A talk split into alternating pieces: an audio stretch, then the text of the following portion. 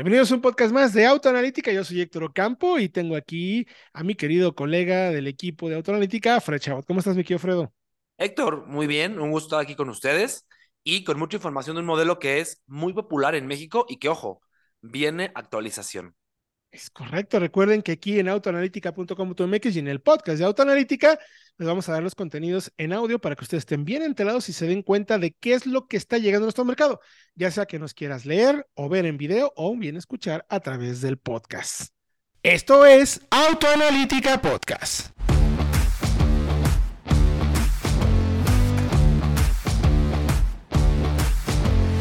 Soy Toro Campo, analizo y pruebo autos para que sepas lo importante a la hora de tu próxima compra.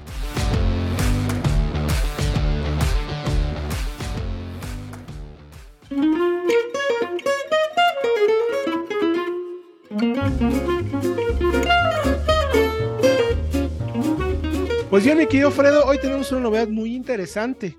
Estamos hablando de un producto que se fabrica en nuestro mercado y que parece que tiene nueva vida. ¿A qué nos referimos? Héctor, a la nueva Volkswagen Taos 2024, que eh, Volkswagen ya nos adelantó cómo se puede ver su facelift eh, con la nueva Taru, que es, digamos, su equivalente en China. La Taru ya presentó actualización y entendiendo que la Taos llegó a México en 2020 con modelo 21 y que ya ahorita está en su tercer año modelo sin cambios, pues tendría lógica pensar en una actualización de media vida para el 2024. Es perfectamente sensato y nada descabellado. Ahora, la Taos participa en un segmento de SUVs que se ha vuelto muy popular en nuestro mercado. No son tan pequeñas como una Nibus, T-Cross, eh, Kicks, por mencionar de alguna manera, y no tan grande como una Tiguan o como un X-Trail. Está como en el término medio, ¿no? Es que no me dejarás mentir, Héctor, pero ese segmento ya es el nuevo segmento de las subs compactas. Porque ya una Tiguan, una RAV4, una X-Trail ya son más bien medianas. Ya son coches de 4.8 metros de largo y estas de 4.4, 4.5 metros son más para la mayoría de gente, digamos. Y en eso, la Taos, la Corolla Cross, las X30, eh, se me olvida alguna, pero la, la Pues HRB, Ateca, Ateca, HRB, que la creció, Teca, la Moda 5, Omoda son 5, tal Tigo cual. 7. Eh, Tigo Ajá. 7, como que sí, pero también como que para arriba, ¿no? para arriba, sí. Pero el- ese nuevo segmento de subs compactas, que es- siempre han sido las más populares en todo Norteamérica, incluyendo México. Entonces, pues esta actualización le viene muy bien porque además se hace en México y porque ha sido una de las protagonistas. O sea, ha vendido muchísimo y ya con nueva competencia, pues seguramente necesite esta mejora, este- esta vuelta de tuerca, digamos. Porque además fue muy interesante la llegada de la Taos en nuestro mercado porque la marca decidió desde el principio que fuera la punta de lanza con el tema de equipamiento de seguridad. ¿Recuerdas?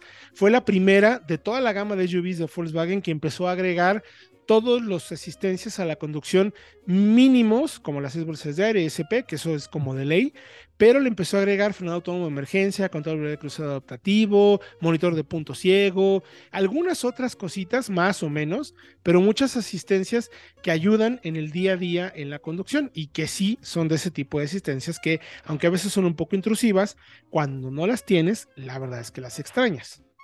Sí, claro, totalmente de acuerdo. Eh, y bueno, en eso, si ya fue, digamos, punta de lanza, pues se anuncia que esta Taru, que es la versión china, tiene las mismas alertas a la conducción, pero digamos que renovadas, son más, son todavía más precisas. Eh, entonces, pues va a ser interesante ver cómo funciona. ¿Cómo está el rango de precios actual de la Taos? Porque viene a participar, insisto, en un segmento donde hay rivales sumamente importantes y fuertes, ¿no?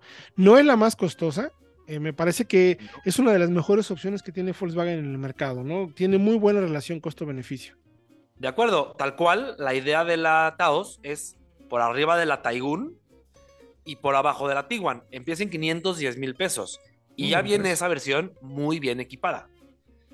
Eh, Sí, ya digo, no tiene, no tiene, la Highland para mí es como, en ese segmento me parece la mejor por el tema de pantalla y conectividad, ¿no? Si te gusta la tecnología, me encanta. Digo, a ver, para empezar, viene con un 1.4 de 150 caballos, caja de tiburones de 6, que es muy buena opción, o sea, es más que suficiente para el tamaño. Sabemos que tiene buen desempeño y nuestras pruebas nos ha dado alrededor de 11 o 12 kilómetros por litro en el 0 a 100, si no me equivoco, Fredo.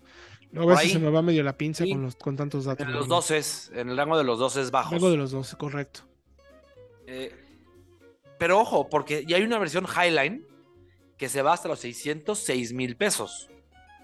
O sea, ya es, vaya, ya se va al rango, por ejemplo, de entrada de una Tiguan. Correcto. O de una RAV4, un segmento por arriba. Correcto. Ahí a mí me gusta por el tema del equipamiento, te digo, porque ahí sabemos que ya tenemos el Volkswagen Connect, que es wireless, si no me equivoco, donde tienes Android Auto y Apple CarPlay inalámbrico, eh, tienes muchas opciones de hacer eh, cosas a través de comandos de voz, que funciona bastante bien. Tienes ya el cockpit de digital, que se llama, de hecho todo el sistema se llama Volkswagen Digital Cockpit, que es, me gusta, la pantalla touch de 10 pulgadas la encuentras en todos. Tienes cargadores tipo C, para todas las versiones y además tienes en la parte trasera del descansabrazo central tienes también un cargador tipo C.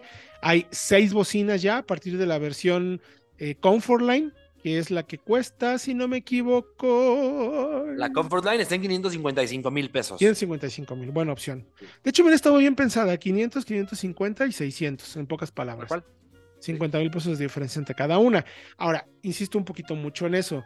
En el tema de seguridad, desde la versión de entrada tienes control de velocidad de crucero adaptativo, asistente de colisión frontal con freno de emergencia, cámara de visión trasera, control de velocidad de crucero y sensores de estacionamientos traseros y función de frenado multicolisión. Esto que significa que cuando te chocan, el vehículo detecta que tuviste un accidente e inmediatamente aplica los frenos para que no te vayas digamos que en el accidente y puedes perder el conocimiento y la camioneta siga rodando. Se detiene de inmediato.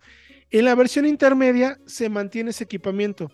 Ya si quieres tener además control de velocidad de crucero, ah, perdón, detector de punto ciego y luz de curva dinámica, que son los dos extras nada más de equipamiento de seguridad, pues tendrás que irte por la Highland. Climatizador de doble zona, que es que ya tienes Climatronic en la versión tope y un poquito lo que decía, el tema de equipamiento. Y creo que también hay mejores acabados, Fredo. Es quizás el único punto. No tienes una pantallita más grande. En la versión Comfortline tienes la de 10 y la Trendline es de 6.5. Sí. Bueno, no, fíjate que ya todas, según la información, ah, pantalla touch color de 10 pulgadas. Todas. Entonces, ¿sabes qué? Me quedo con la versión de entrada. Claro, sí, totalmente. Ya con, también con seis bolsas, sensores de estacionamiento. Eh, sí, me parece la más interesante. Y lo único que no tienes es que, ah, por ejemplo, no tienes el movimiento en curva y no tienes monitor de punto ciego, que está interesante todo, pero ya tienes control de velocidad de crucero adaptativo y frenado de emergencia, que me parecen los puntos más valiosos. Cualquiera que sea, al final, creo que de las tres opciones, todas son bastante, bastante buenas. Todos son faros de LED, eh, ajuste dinámico de las luces solamente tienes en la versión tope, pero todas tienen luces traseras de LED. Solamente la tope, que es la Highline, tiene iluminación ambiental interior, que bueno, pues son cositas que puede o no te puede gustar. Eh, de entrada tenemos RIN 17 y las intermedias 18 y obviamente la versión tope tiene RIN de aluminio 18 pulgadas pero ya en el acabado negro. O sea, detallitos un poquito más de, de confort y cerramos con el techo panorámico que bueno, está bueno para ese nivel de equipamiento. Pero creo que sí, la mejor opción sería definitivamente por costo-beneficio la de entrada por 509 mil pesos, mi querido Fredo. Sí, la Trendline, creo que sería la, más interesante. ¿Y cuándo calculamos que llega entonces esta nueva actualización que veremos para la Taos en este año? ¿Tienes alguna idea de más o menos cuándo? Sí, yo imaginaría alrededor de un 10% de incremento, que se vayan a 550 la Trendline, 600 la Comfort Line y 650, 660 la versión Highline. Porque, ojo, en China se presentó con el motor 1.5, el TSI Evo 2. El Evo, fantástico. Pero yo creo que en México seguiría con el 1.4, porque es un motor más robusto, sobre todo. Sí, y además se fabrica en México. Exactamente. Eh, bueno, el 1.5 también se hace en México. Sí, sí, sí, claro, claro, claro. se hace para el mercado americano, se hace, de hecho, en la planta que tiene la marca en Guanajuato. Entonces, mmm, Mm, me parece interesante, me parece muy interesante. Habría que ver qué decide la marca qué hacer con eso. Yo creo que se queda con 1.4. Por ahí platicamos con la gente de Volkswagen a inicios del año y nos dijeron que vienen varias sorpresas. Puede ser, ¿por qué no? Que por ahí nos encontramos una versión R con el 1.5. ¿Quién sabe? O con el 2.0. o con el 2.0. La última palabra la tendrá Volkswagen, pero sobre todo la última palabra la tendrán ustedes. Así es que no dejen de escribirnos a través de las plataformas de redes sociales en la cuenta de arroba autoanalítica MX. ¿Cuál es tu Twitter o tu Instagram, mi querido Fredo, para que la gente también platique contigo directamente? Héctor, con gusto, en cualquiera de los dos, Twitter o Instagram, en SH-Fred, así como suena. Y con su servidor en Héctor-Ocampo en Twitter y Héctor-Ocampoe en Instagram para que escriban, nos pregunten y con mucho gusto platiquemos de esto que tanto nos gusta, que son los coches. Y les recuerdo que toda la información, si quieren ver cuánto cambia esta Taos, pues tienen que ir a la página de autoanalítica.com.mx. Gracias, mi querido Fredo. Gracias a ti, Héctor. Nos vemos en la próxima. Y recuerden que usted y yo tenemos una cita, pues no diría que todos los días, pero casi a través del podcast de Solo Autos. Ah. Ah a través del podcast de autoanalítica.com.mx, nuestro programa de radio, recuerde todos los jueves a través de la frecuencia del 105.9 de FM en Éxtasis Digital o nuestra página de internet www.autoanalítica.com.mx y todas las redes sociales, incluyendo por supuesto nuestro canal de YouTube en la marca y en la cuenta de Autoanalítica. Yo soy Héctor Ocampo, nos escuchamos en el próximo podcast.